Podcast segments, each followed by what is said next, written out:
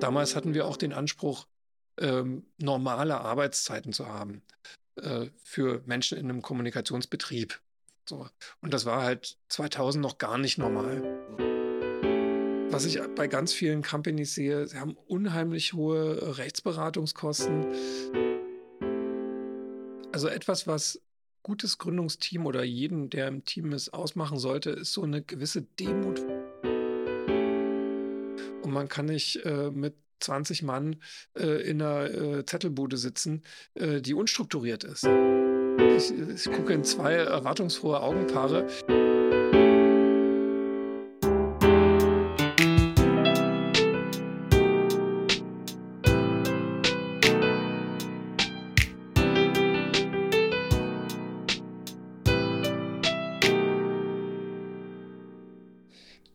Herzlich willkommen bei Work-Life Challenge. Äh, wir haben den 25. Januar 2023. Wir sind im schönen Berlin.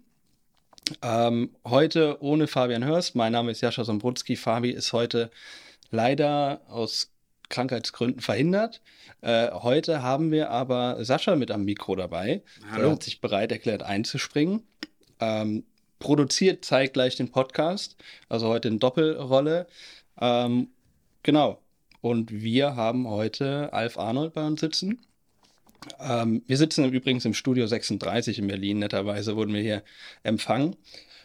Und äh, ja, Alf, wir fangen ganz kurz an mit deinem Lebenslauf. Äh, der ist sehr lang, deswegen hole ich. Ich bin ja auch schon sehr alt.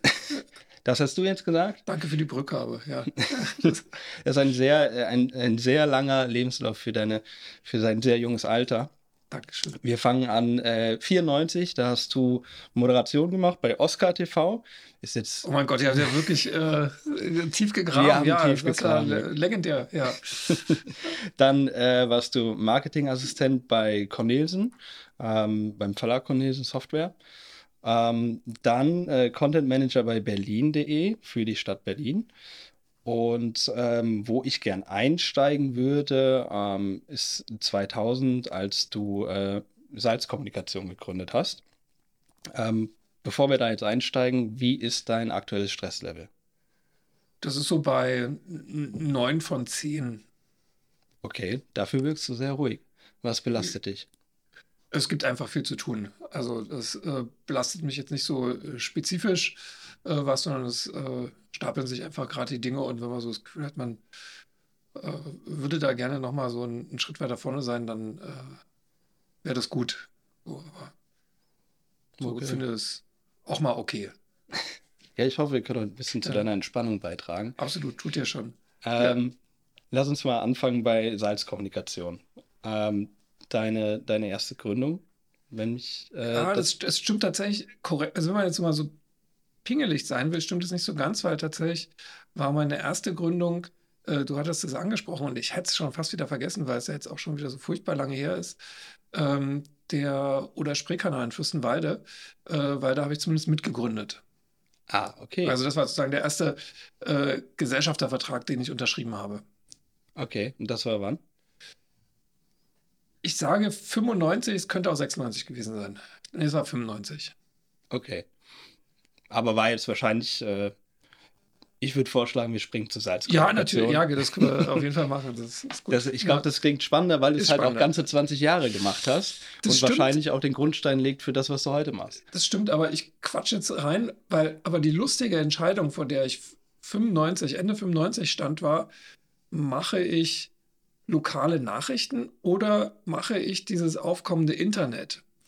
Und irgendjemand äh, meinte, lokale Nachrichten wird es immer geben. Da kannst du dich komplett drauf verlassen. äh, und ich hatte natürlich auch Bock auf Bewegtbild, das muss man dazu sagen. Und hatte, äh, und das äh, alles, was es da so rund um HTTP äh, gab, das äh, steckt ja quasi noch so in den absoluten Kinderschuhen. Äh, aber ähm, große Fehlentscheidung. Also zum Internet bin ich dann tatsächlich erst vier Jahre später gekommen. Ah, Tatsache. Kennst ja. du die, die Serie Succession? Nee. Solltest du dir mal angucken. Okay. Auch äh, für die Hörerinnen und Hörer. Äh, steckt genau in die Kerbe. Okay, ja, Salzkommunikation. Was, was habt ihr gemacht? Was war die Idee? Warum habt ihr es gemacht? Also, die, die Gründerstory und dazu gehört äh, auf jeden Fall der Bernd Matzner, mit dem ich gegründet habe. Oder er mit mir. Das kann man sich, glaube ich, aussuchen, wie rum es war. Ähm, Gründerstory war, äh, die Agentur für die New Economy zu formen. Äh, das war 2000 gerade noch so wenige Monate lang eine schlaue Idee, ähm, bevor die Dotcom-Blase dann auch zerbrochen ist. Äh, wir kamen beide so relativ frisch aus dem Studium. Ich hatte schon so ein bisschen eine Agenturluft oder äh, Marketingabteilungsluft oder auch mit Berlin.de sozusagen die erste Internetluft. Äh, und dabei ging es ja vor allen Dingen auch um so Themen wie Stadtinformationssysteme. Ich will jetzt gar nicht sagen, dass es um die Digitalisierung von Verwaltungsleistungen ging. Das war etwas, was man sich damals vielleicht gerade getraut hat zu denken, aber äh, was in, in seiner äh, ja, Realisierung noch unendlich weit weg erschien. Wie unendlich weit weg das ist, haben wir, glaube ich, erst später alle gemerkt. Ähm, genau, also deswegen war die Gründerstory für uns, wir können Internet, so, wir hatten schon die ersten durchaus professionellen Berührungspunkte damit. Äh, Bernd äh, war einer der validesten, äh, ich glaube, damals hätte man, hätte man Programmierer gesagt, äh, die es äh, zu diesen frühen Zeiten gab. Mhm. Und äh, wir kannten uns von der Schule und dann haben wir gesagt, so komm, wir machen das jetzt. Wir hatten beide so ein paar Kunden aus unserer Freelance- und Studententätigkeit die haben wir da mit reingeworfen und dann haben wir gegründet. Und ja, lustige Posse zum Namen. Weil wahrscheinlich wirst du mich jetzt gleich fragen, wie seid ihr denn auf den Namen gekommen?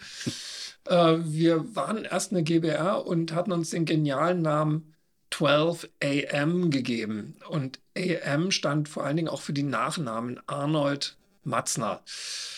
So, jetzt stellt euch vor, ihr meldet euch am Telefon in Deutschland 12 a.m. Arnold äh, oder so ähnlich. Ja? Also es, du hast also 100% Nachfragen. What? Äh, was? Und wie ist die URL überhaupt?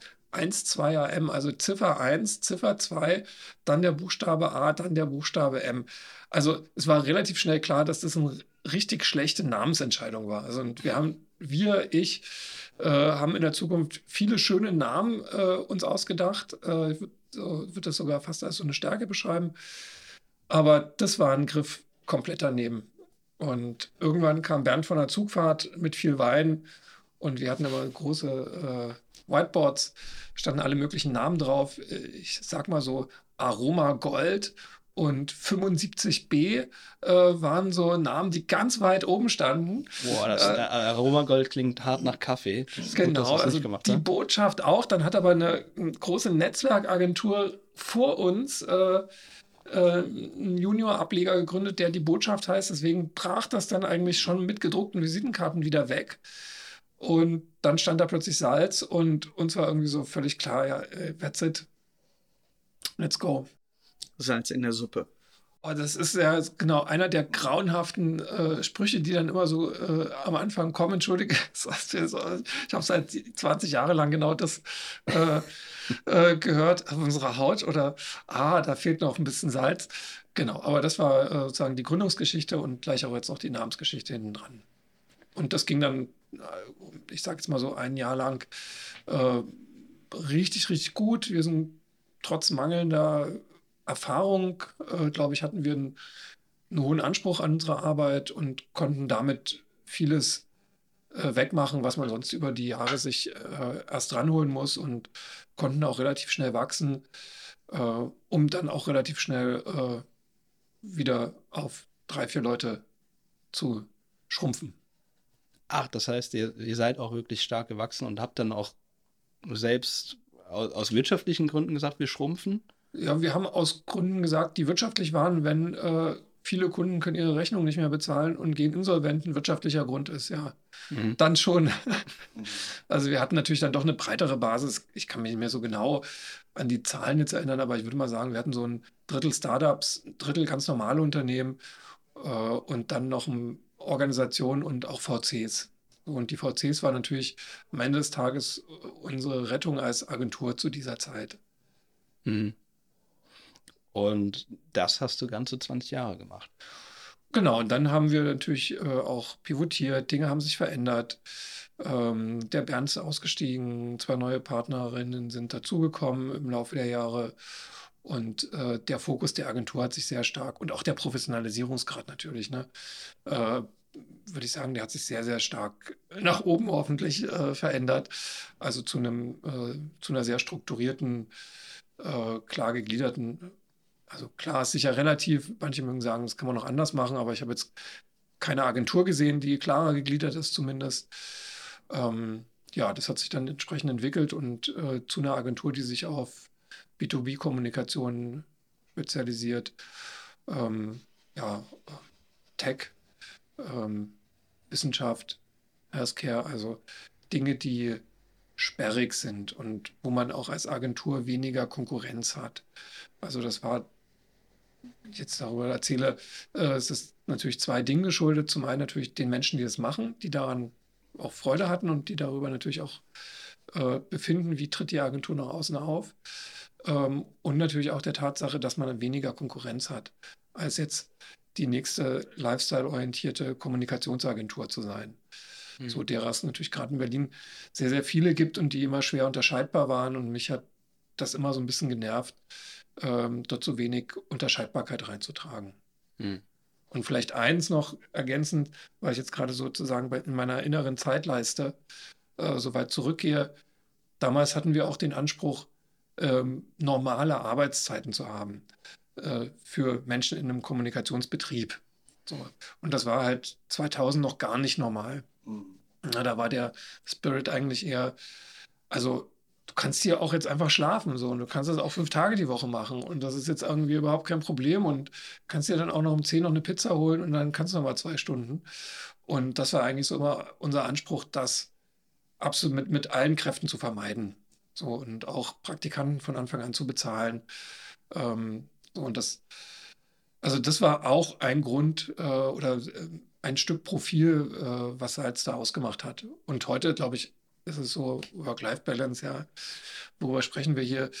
Ähm, eine Selbstverständlichkeit und man hat dieses Recruiting-Topic, ich will es jetzt mal nicht als Problem benennen, äh, insgesamt ja auch als etwas verstanden, wo Angestellte äh, das, ja, ich finde, selbstverständliche Recht haben, äh, nicht unendlichen Arbeitszeiten ausgesetzt zu sein. Und ja, das, glaube ich, war mir einfach noch wichtig, darauf nochmal einen Fokus zu legen, weil damals war es irgendwie neu, äh, auch zu sagen, so CO2-neutral drucken, äh, äh, Ökostrom beziehen. Also äh, wir haben da von Anfang an eigentlich. Das habt ihr damals schon gemacht. Das haben wir damals schon gemacht, genau. Damals hieß es noch so ein bisschen langweilig, CO2-neutral drucken und dann hatten wir irgendwann eine Druckerei, also oder die ist auf uns zugekommen und wir haben uns gut mit denen verstanden. DCM in Meckenheim, Norbert Schnichels, schöne Grüße äh, alle, die mich kennen und Norbert Schnichels vor allen Dingen. Ähm, so, der hat das mit uns sehr viel, der hat uns da auch angeführt an das Thema, mhm. ein Stück weit. Und ja, das war sozusagen ein Stück Charakter äh, dieses Unternehmens. Mhm. Was du ja heute auch noch ein Stück weit mitgenommen Total. hast. Ja. Also, also würdest du auch sagen, ist aus der, Herzen, aus der ja. Zeit äh, war, war wahrscheinlich eher dann auch jemand, der dich da inspiriert hat. Die, Von der Druckerei. Ähm, also ich glaube, wenn ich das jetzt so vertiefen würde, würde ich jetzt fast noch einen Schritt weiter zurückgehen, weil ich bin am Rand einer Industriestadt tief im Osten groß geworden. Ähm, sind Witze erlaubt? Immer. Es ist ein akustischer Witz. Also insofern ist der ganz schön. Und zwar in der Stadt mit den drei O. Ich gucke, ich, ich, ich gucke in zwei erwartungsfrohe Augenpaare. Zwei Sie kenn, die kennen den Witz noch nicht. Also die Stadt ja. mit den drei O ist natürlich Kormoksstadt. Und äh, das äh, hat natürlich auch so einen, äh, so einen Impact darauf, wie man mit, äh, mit der Umwelt umgeht. Und aber auch darauf, wie man äh, Rohstoffe wiederverwendet, wie sorgfältig man mit Ressourcen umgeht. Das ist, gut, Stromausfälle kann ich mich vielleicht nur an zwei erinnern, aber dass Ressourcen nicht so eine Selbstverständlichkeit sind. Und das hat von Anfang an, glaube ich, so ein bisschen getriggert, ähm, sowas mit im Auge zu behalten und äh, auch bei einer unternehmerischen Tätigkeit nicht außen vor zu lassen. Hm. Hm. Ja, heute bist du äh, Business Angel und ähm, ich habe nämlich vor kurzem auch mitbekommen, dass meine Eltern den Podcast hören. Deswegen äh, grüße ich jetzt meine Eltern und äh, wenn du meinen Eltern erklären müsstest, weil ne, wir müssen auch ein bisschen, bisschen äh, Kontext liefern, was ein Business Angel so macht. Kannst du das mal kurz runterbrechen? Ich kann ähm, meine Sicht darauf sehr gern runterbrechen. Sehr gerne. Im, äh, in dem Ablauf von Unternehmensfinanzierung, und da spreche ich jetzt in erster Linie von Startup-Finanzierung. Man kann sich jetzt darüber streiten, wie man das Startup jetzt genau definieren will, aber ich würde jetzt mal sagen, es ist ein Unternehmen mit einem innovativen Geschäftsmodell, was äh, beabsichtigt, Fremdkapital aufzunehmen und in der Lage ist, ähm, so viel Begehren und Attraktivität mit seinem Geschäftsmodell zu entfalten, dass Fremdkapital auch äh, willens ist, zu einer ähm, ambitionierten Bewertung äh, dem Unternehmen zu helfen. Und äh, in dieser Abfolge von Finanzierungsrunden spielt der Business Angel eigentlich die erste Rolle, weil er, ja, also es gibt, da gibt es dieses bisschen abgegriffene Bild, aber es ist auch ein ganz schönes Bild, äh, der, der Engel mit zwei Flügeln ist, äh, der also sowohl Kapital mitbringt als auch Wissen und Erfahrung. Und in dieser idealtypischen Rolle würde ich mich auch sehen. So, jetzt ähm, ist es natürlich häufig so, dass man als Angel sich auf bestimmte Sektoren oder ähm, Kenntnisse in bestimmten Bereichen äh, fokussiert. Logischerweise, weil entweder war ich in der Energiewirtschaft oder ich war woanders. Ich habe mich mit äh, Finanzierung beschäftigt oder eben mit Marketing, Kommunikation und Branding. Naheliegenderweise bei mir gilt dann halt letzteres. Und so gehe ich dort auch rein. Und ab diesem Punkt könnte man jetzt sehr, sehr viel darüber erzählen, wie wirtschaftlich erfolgreich Angel Investments durchschnittlich in Deutschland sind. Mhm. Und äh, das ist tatsächlich ein wahnsinnig weites Feld und die sind in der Regel äh, eher mittelerfolgreich. Äh, und wenn man sich jetzt die Frage stellt, warum ist das so, äh, dann brauchen wir nochmal glaube ich, anderthalb Stunden Podcast-Zeit. Aber vielleicht mal nachgefragt, was heißt denn mittelerfolgreich? Wo ist die Skala? Dass die später die institutionellen Investoren und VCs, die äh, zu späteren Finanzierungsrunden in ein Startup einsteigen, häufig statistisch gesehen, ich habe die betreffende Statistik jetzt nicht zur Hand, aber ich habe sie gesehen auch. Es, glaube ich, es hat eine gewisse Relevanz, äh, ist aber auch so die gefühlte Erfahrung ähm, mit einer größeren Sicherheit und einem höheren Multiple am Ende des Tages rausgehen als die Angel-Investoren. Was unter anderem auch daran liegt, dass über Liquidation, Liquiditions, Liquiditionspräferenzen, äh, ich sage einfach Liquidpräferenzen, dass über die Liquidpräferenzen äh, dort äh, mit höherer Sicherheit äh, mehr hängen bleibt und dann über das Wasserfallprinzip entsprechend weniger bei Angels ankommt, was sie häufig nicht sehen, wenn sie das nicht schon erlebt haben oder äh, ja, einfach hinreichende Erfahrung haben und äh, versuchen sich auch dagegen abzusichern oder in der Lage sind, auch in einer späteren Runde zu einer höheren Bewertung äh, noch Geld auf eine Art und Weise einzubringen, äh, wo sie eine höhere Absicherung erfahren. Liquidpräferenz, vielleicht ganz kurz zur Erklärung, ist, äh, wenn du irgendwo einsteigst, du steckst dein Geld rein, äh, aber unter der Prämisse, dass du mindestens dein Geld wieder zurückbekommst. Genau, das wäre so eine einfache Liquiditätspräferenz, ja. die dann eben anrechenbar oder nicht anrechenbar, aber ich glaube, da äh, schürfen wir dann jetzt fast eine, eine Ebene zu tief, außer du möchtest es kennen. Nee, Nee, lass uns nicht allzu tief reingehen. Aber du hast keine, wenn du, in der, wenn du investierst, hast du keine Liquiditätspräferenz? Es ist, das ist äh, unterschiedlich. Ich würde mal sagen, so bei einem Drittel der Fälle mhm. äh, gibt es dann doch auch äh, Liquiditätspräferenzen und eher bei zwei Dritteln bis drei Vierteln in, in meinem persönlichen Umfeld jetzt, also aus, aus eigenen Erfahrungen oder das, was ich sehe, wenn es dann in eine zweite oder dritte Runde reingeht. Mhm. Ja, und sag mal bisher dein, ähm, deine Erfolgsbilanz, äh, wenn du die schon ziehen müsstest, äh, wie sähe die ja. aus? Also meine Erfolgsbilanz ist nicht von einem Exit äh, geprägt, äh, sondern die ist davon geprägt, dass alle Companies lebendig sind und aktiv sind.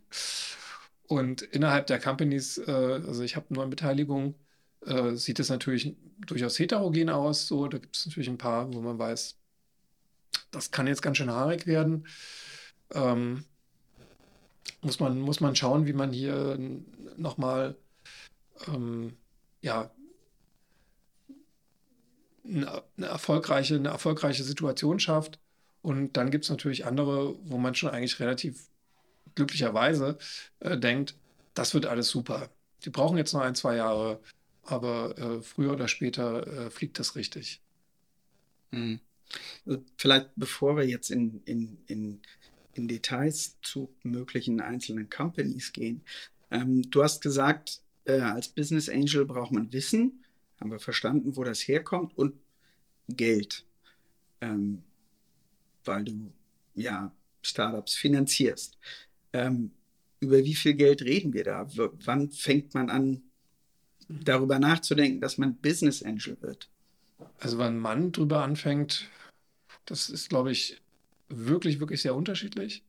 Ähm, und da sind wir dann auch bei der Frage, es ist jetzt kein, äh, kein geschützter Begriff. So, ich denke, man kann auch sagen, ich bin Business Angel, weil ich bei äh, Companisto oder Seedmatch äh, oder wie sie heißen, äh, Unternehmen unterstütze und da vielleicht auch 5000 Euro oder 2000 oder 500 Euro einbringe.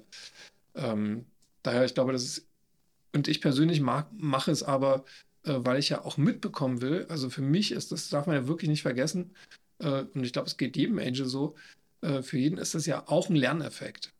Also er lernt ja auch, hey, wie funktioniert denn äh, Nichtrauchen mit einer äh, Verhaltenstherapie und einem äh, intelligenten Verdampfer?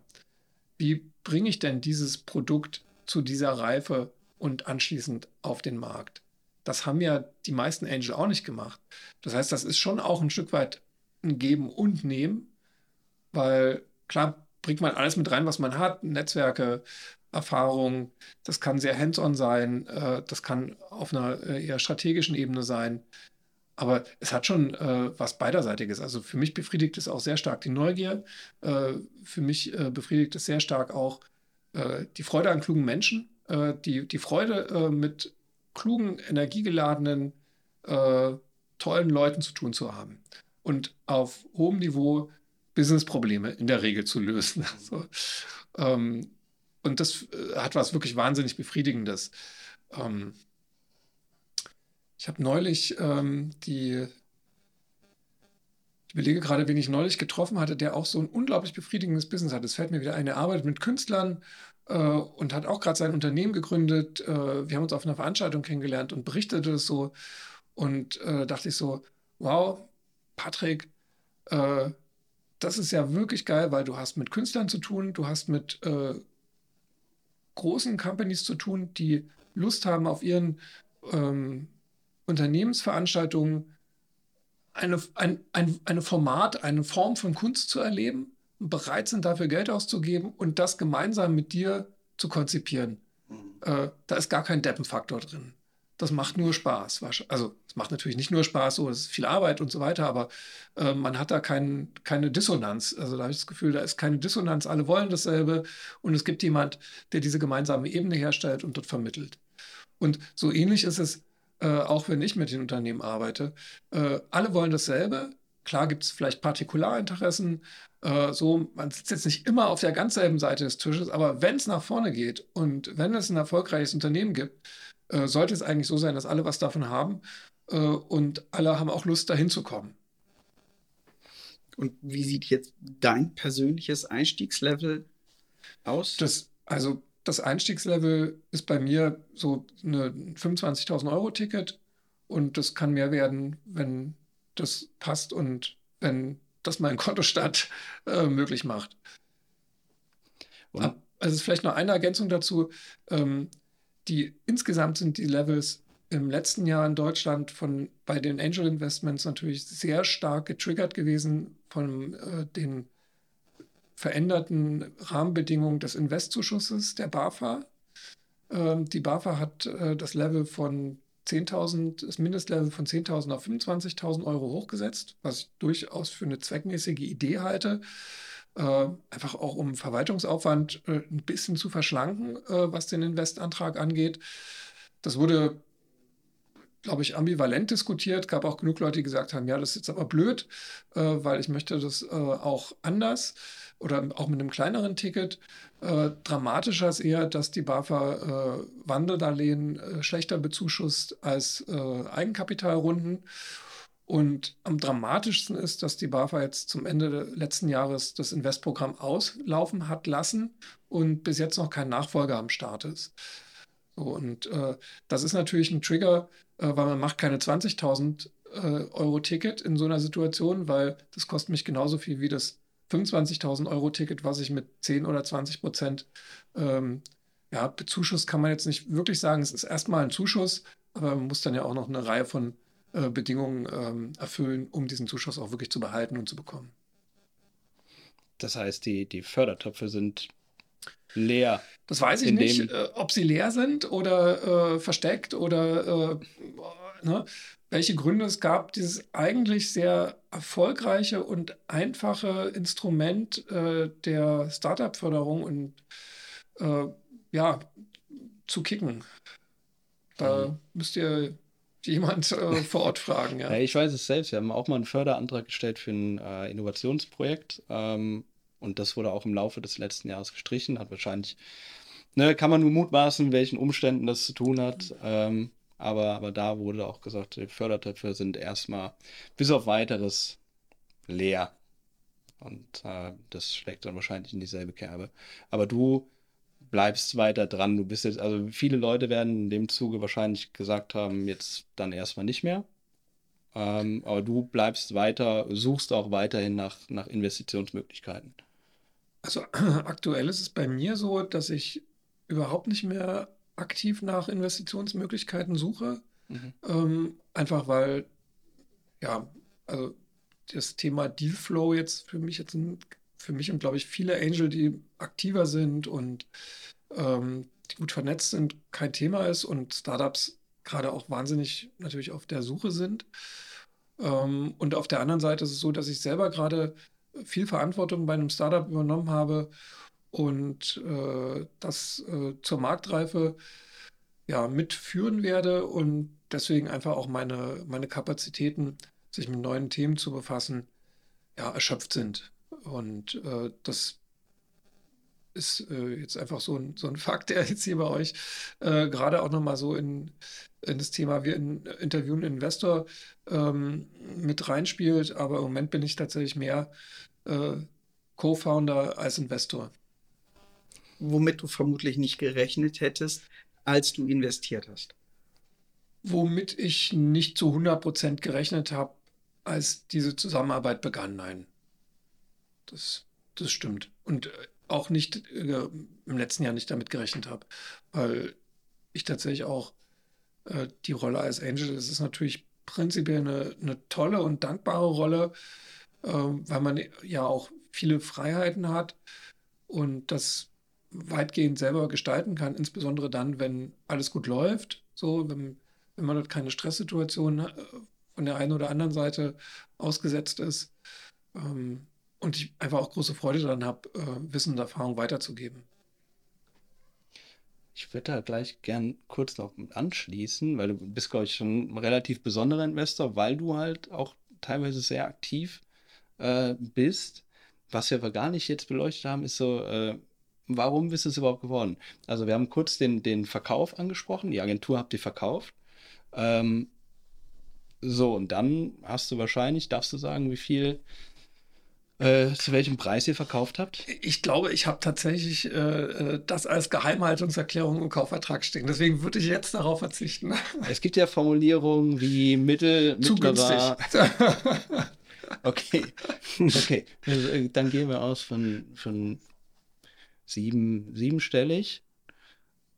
Und ich versuche in deinen Augen was abzulesen und ich kann, lese äh, absolut, absolut sein, äh, was so, nichts. Solche, ich, ich ja. lese gar nichts. Okay.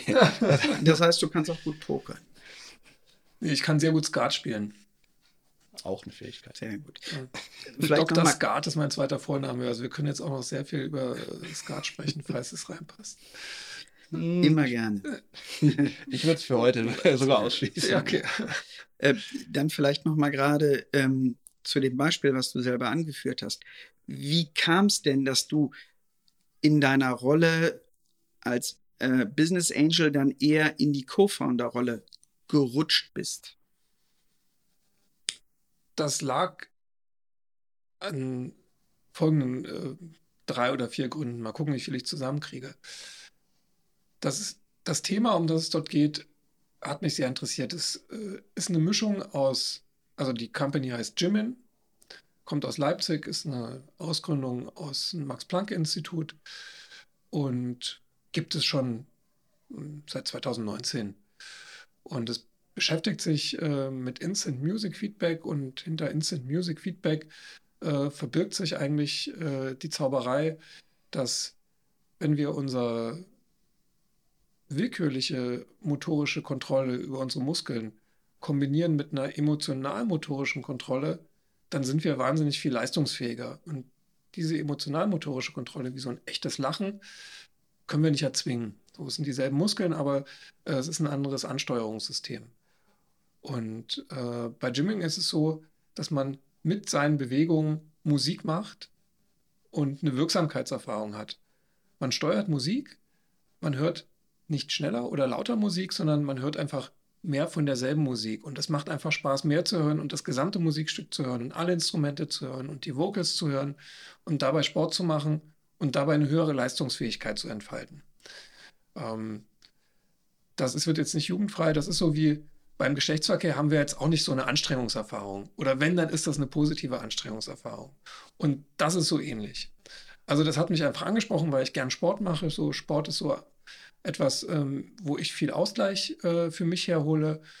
Musik ist das leider nicht. Äh, ich glaube, deswegen hat mich das so getriggert und angesprochen auf einer subtilen Ebene, weil ich dort plötzlich das, äh, was ich gerne hätte, aber nie kennengelernt habe, nämlich diese musikalische Welt, kombinieren konnte mit dieser Welt äh, von äh, Sportlichkeit, Athletik, äh, aktiv sein.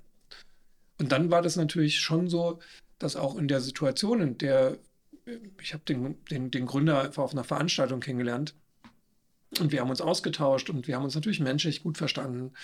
Und äh, ich konnte dem ganz viel sagen und äh, konnte diese Situation dieses Unternehmens nachvollziehen. Ähm, wurde einfach immer klarer, dass hier tatsächlich äh, jetzt nicht ein Angel gesucht ist. Natürlich ist ein Angel gesucht und es ist irgendwie Geld gesucht, aber vor allen Dingen ist jemand gesucht, äh, der dort ähm, mit Erfahrung das Geschäft entwickelt und führt. Und dann kommt das Ganze noch aus dem wissenschaftlichen Kontext. Also ich habe ja auch, wenn man Gesundheitskommunikation macht und hat man auch mal ein bisschen mit Wissenschaftskommunikation zu tun. Und, ähm, ich habe ein sehr, sehr positives Verhältnis zur Wissenschaft. So, meine äh, Mutter ist Physikerin, mein Vater ist Mathematiker. Äh, also deswegen, ich komme eh schon so ein bisschen aus dieser rationalen Ecke. Ähm, das hat einfach gut gepasst. Und irgendwann musste ich mich natürlich entscheiden, so wie viel Engagement, Energie und Zeit äh, kann ich dort investieren und wie weit äh, äh, kann ich mich damit auch verbinden und assoziieren und habe mich dann irgendwann entschieden zu sagen, ja, okay, äh, let's go äh, all in, äh, lass, uns das, äh, lass uns das schön und groß machen. Das ist ein fantastisches Projekt, das soll mehr Aufmerksamkeit bekommen und erfolgreich sein. Welche Rolle übernimmst du jetzt konkret? Welche Aufgaben? Im Moment mache ich das kom komplette Business Development und weil es ein kleines Team ist, geht das äh, von äh, Fundraising über ähm, Sales, Kommunikation, äh, Aufbau äh, des zukünftigen Teams ähm, eigentlich in, in, viele Bereiche rein, außer sozusagen in den, in den wissenschaftlichen und in den Product-Bereich. Hm. Und weil du ja wahrscheinlich auch selbst ein paar Sachen, also du hast einfach Erfahrungen, die du bringst, hast du in diesem Unternehmen auf Anhieb Fehler gesehen, die du schon mal gemacht hast, die, wo du direkt sagen könntest, Leute, das müssen wir anders machen? Ja, also ob das jetzt äh, dort ist oder ob das jetzt sozusagen auch generische äh, Dinge sind, klar sieht man das irgendwann. Und ich glaube, das war für mich auch das, die große Erkenntnis der letzten äh, vielleicht fünf Jahre. Ähm, also ich habe 2016 mein erstes äh, Investment tatsächlich gemacht und ich hatte vorher und parallel äh, viele Startups eigentlich eher im kommunikativen Bereich beraten äh, und gecoacht und bin damit aber nie so tief hineingegangen und habe mich da auch nie so tief assoziiert, als in einer Situation, wo man wirklich selber investiert, die Gründer ausführlich kennenlernt, das Geschäftsmodell ausführlich beleuchtet, äh, sich wirklich Gedanken darüber macht, wo könnte das in fünf Jahren stehen, was sind Risiken, was sind Chancen, was muss eintreten, ähm, wie ist die Gesamtsituation im Gründerteam, passt die, ist die sperrig, gibt es da Dinge, die man nicht mehr aus der Welt geschafft kriegt. Ähm, wie war nochmal die Frage? Achso, was, was man da so sieht. Ja, also äh, deswegen glaube ich, da sieht man dann irgendwann Dinge, die man äh, vorher nicht gesehen hat. Also da wird aus einer grauen Masse treten schemenhaft und äh, zusehends deutlicher äh, die Chancen und Risiken hervor. Und ich halte es jetzt mal so generisch, weil es ist natürlich äh, ein Stück weit auch unangemessen, das jetzt auf einen Fall äh, zu spezifizieren, aber es sind natürlich häufig dieselben, dieselben Dinge. Ne? Unklar, unklare Vereinbarungen, ähm, mangelhafte Bindung von einzelnen Teammitgliedern, die man aber eigentlich oft äh, als Gründer selber zu verschulden hat. Äh, zu viel Geld, was zu früh ausgegeben wird an den falschen Stellen. Das weiß man natürlich erst hinterher so richtig genau, was die falschen Stellen waren. Ja, äh, das äh, ist in dem Moment sicher schlüssig. Was ich bei ganz vielen Companies sehe, sie haben unheimlich hohe Rechtsberatungskosten. Ähm, ich glaube, ähm, Anwaltskanzleien sind auch unheimlich smart, ihre Leistungen zu verkaufen. Ähm, das, ja, da habe ich immer ein großes Fragezeichen, ob das wirklich sein muss. Auf der einen Seite müssen stabile Verträge sein, auf der anderen Seite muss man ja vielleicht auch dort nochmal äh, in die unangenehme Situation einsteigen und sagen, äh, muss hier wirklich jede Stunde 350 Euro kosten äh, oder finden wir da andere Wege äh, zu einem adäquaten Preis, unsere äh, rechtliche Situation abzusichern? Oder greifen wir auf äh, durchaus valide Standardverträge wie das GESSI-Vertragswerk zurück, gucken uns das erstmal an äh, und wenn uns dort irgendwas nicht gefällt, dann besprechen wir das nochmal. Was ist das für ein Vertragswerk?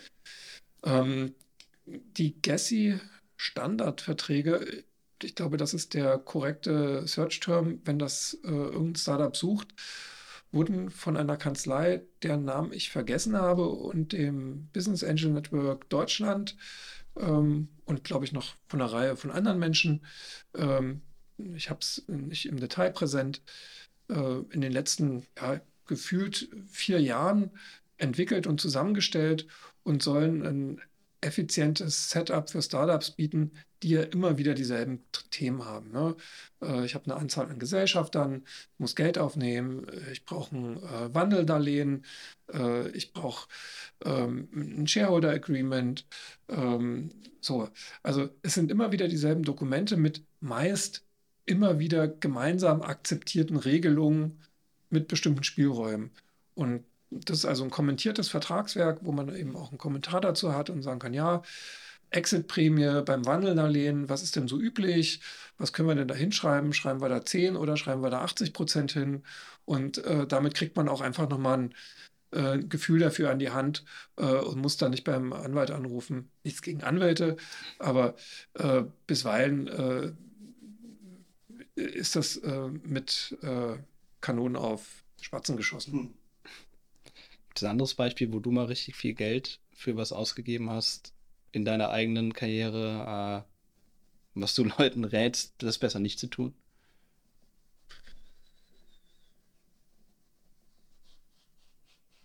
Ich bin also ungern Konsument tatsächlich.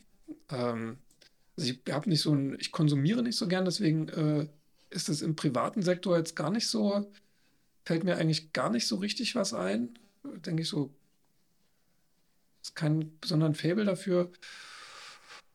Naja.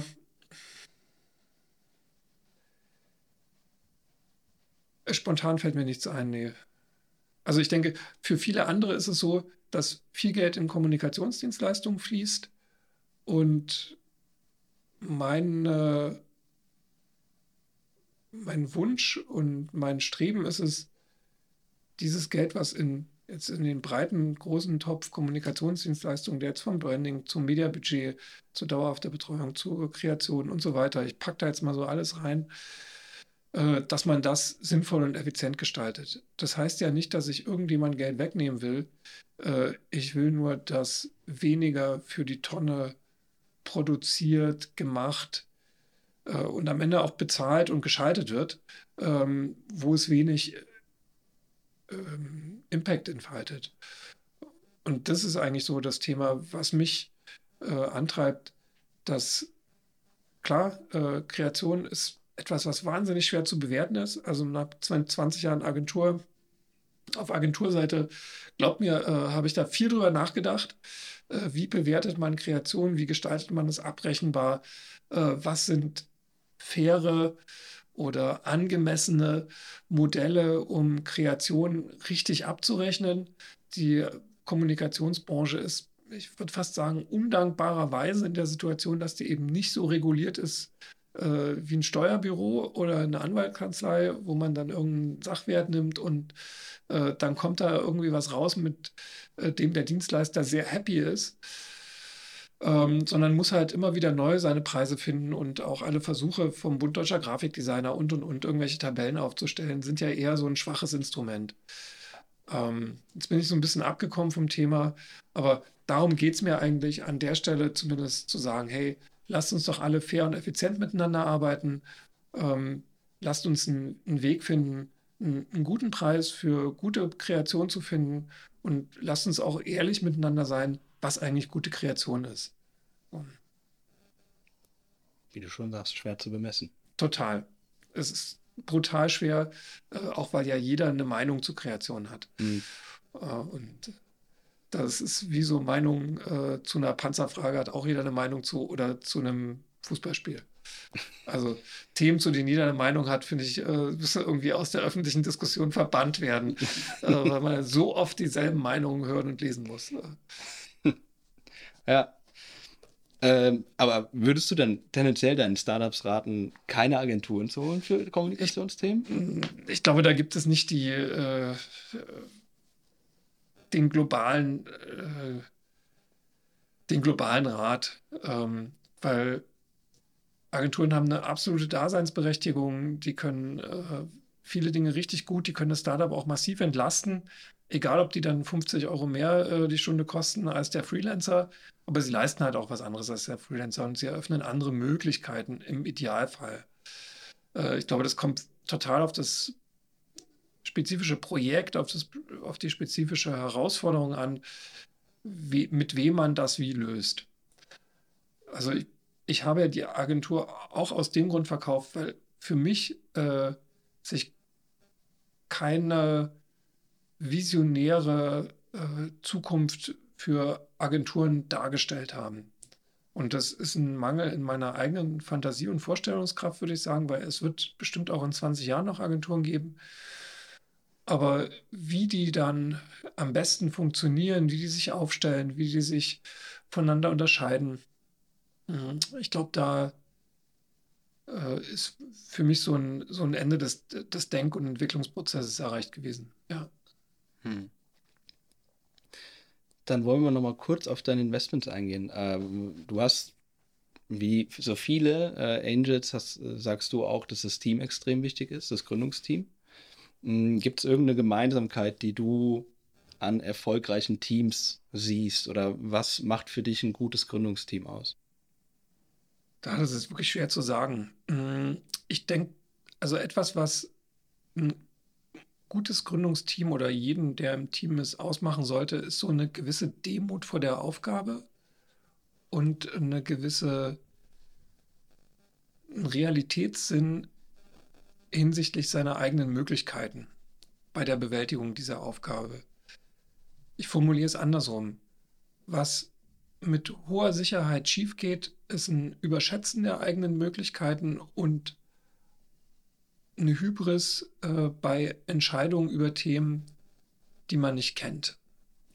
Und äh, dort aber dennoch beratungsresistent bleiben möchte. Ansonsten, glaube ich, ist es ganz schwer.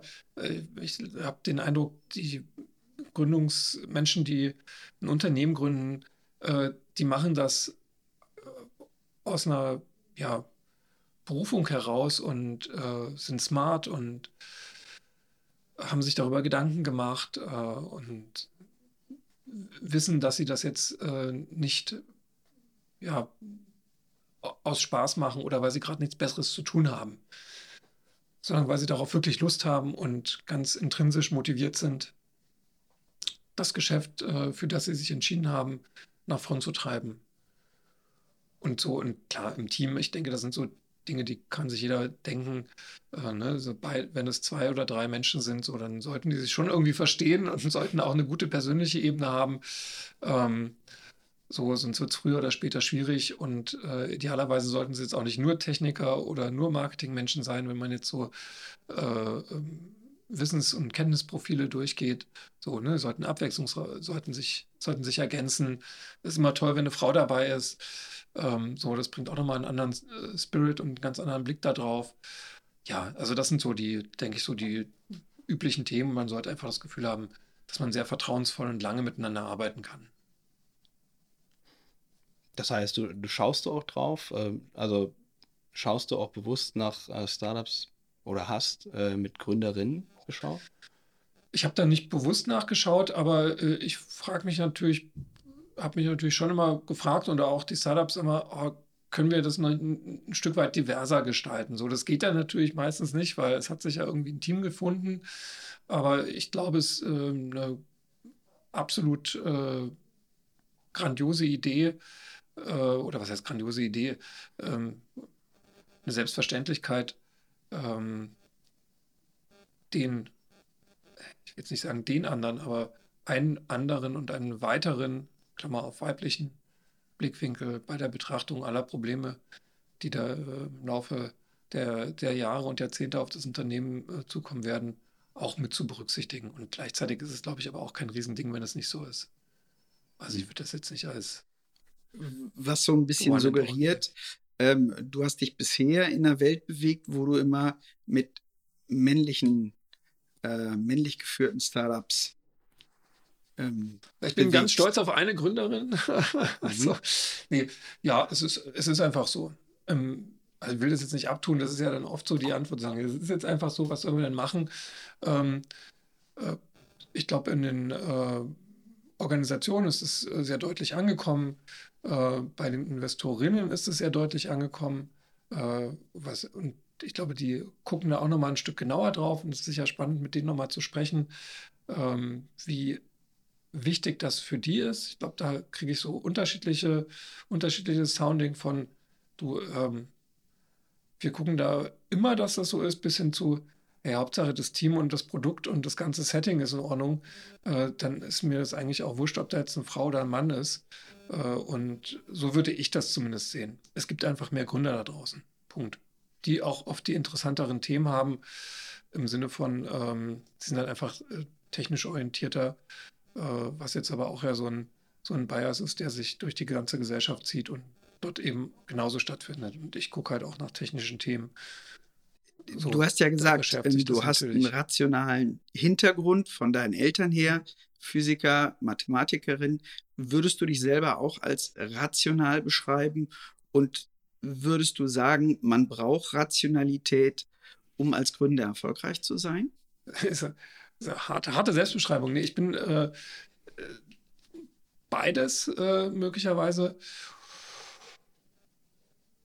Und ja, dass man die irgendwie braucht oder irgendjemand im Gründerteam muss ja in der Lage sein, ähm, Entscheidungen zu treffen, die auf einer rationalen Grundlage beruhen. So. Dass die großen genialen Ideen, die fantastischen, irren Würfe äh, auch einen emotionalen Ursprung haben und äh, vielleicht auch äh, nur so möglich sind, ein Stück weit. Aber am Ende muss es ja operativ werden. So, es muss ein Team organisiert werden, es müssen Prozesse reingezogen werden, ja, es muss alles geschmeidig laufen und man kann nicht äh, mit 20 Mann äh, in einer äh, Zettelbude sitzen, äh, die unstrukturiert ist. Ja, also das wird das beste äh, äh, das wird das beste, die beste Lösung und die beste Idee kaputt machen, früher oder später. Daher, ja klar, also irgendjemand muss äh, äh die Operations klar kriegen. Und dann kann es auch die verrückten ProfessorInnen geben, äh, die sich dann auch austoben können, aber die können dann halt nichts kaputt machen äh, und bringen einen Mehrwert mit. Äh, nämlich das, was nur die können. So, also es sind ja Leute, äh, oft gibt es ja Leute, die, die können das Rationale nicht oder die können nicht gut strukturieren, sortieren. So, ich bin da auch nicht der Allerbeste. Ähm, ich freue mich auch, wenn das jemand für mich macht und äh, mich dort einhegt und mir einfach die Sicherheit gibt, dass das, was ich dann aufrechterhalten kann, dass ich das dann gut aufrechterhalten kann. Weil ich finde es super, wenn Dateien identisch heißen. Ich finde es super, wenn alle Rechnungen an einem Ort liegen. Ja, also das sind ja Dinge, äh, die ja auch äh, Arbeit wahnsinnig erleichtern. Ja. Äh, und wenn 20 äh, Mann oder 30 Mann miteinander arbeiten, braucht man Dinge, die, über die man nicht nachdenken muss. So, weil die einfach klar sind.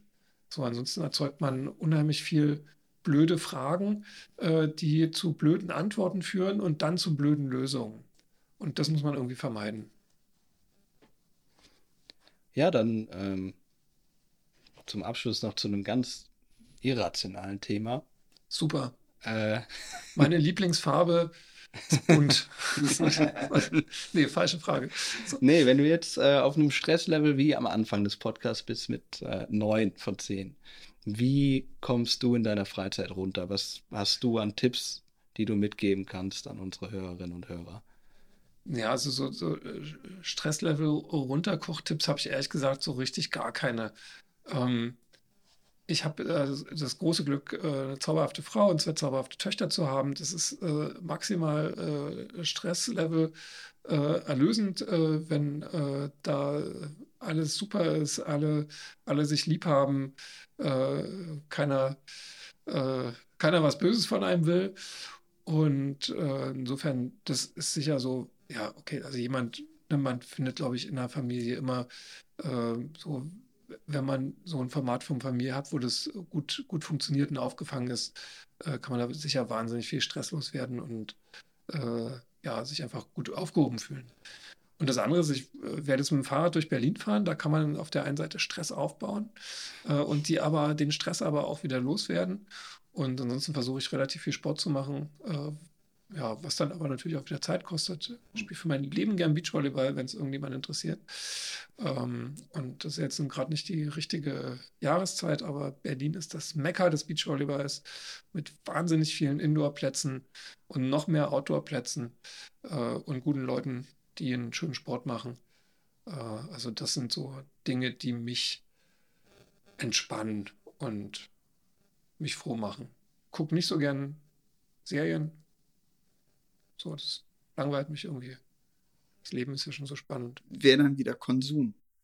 Serien ja, vielleicht auch wieder Konsum, wäre dann auch wieder so ein bisschen mhm. Konsum, ja. Ich meine, es gibt äh, tolle Leute, äh, mit denen man eine gute Zeit haben kann und inspirierenden Austausch, so dass äh, ist etwas, was äh, mir dann wertvoller erscheint. Aber ich glaube, da ist einfach auch jeder anders und das kriegen, kriegen ja alle ganz gut auf die Reihe. Ja, dann. Vielen Dank. Danke euch. Wunderschöner Nachmittag.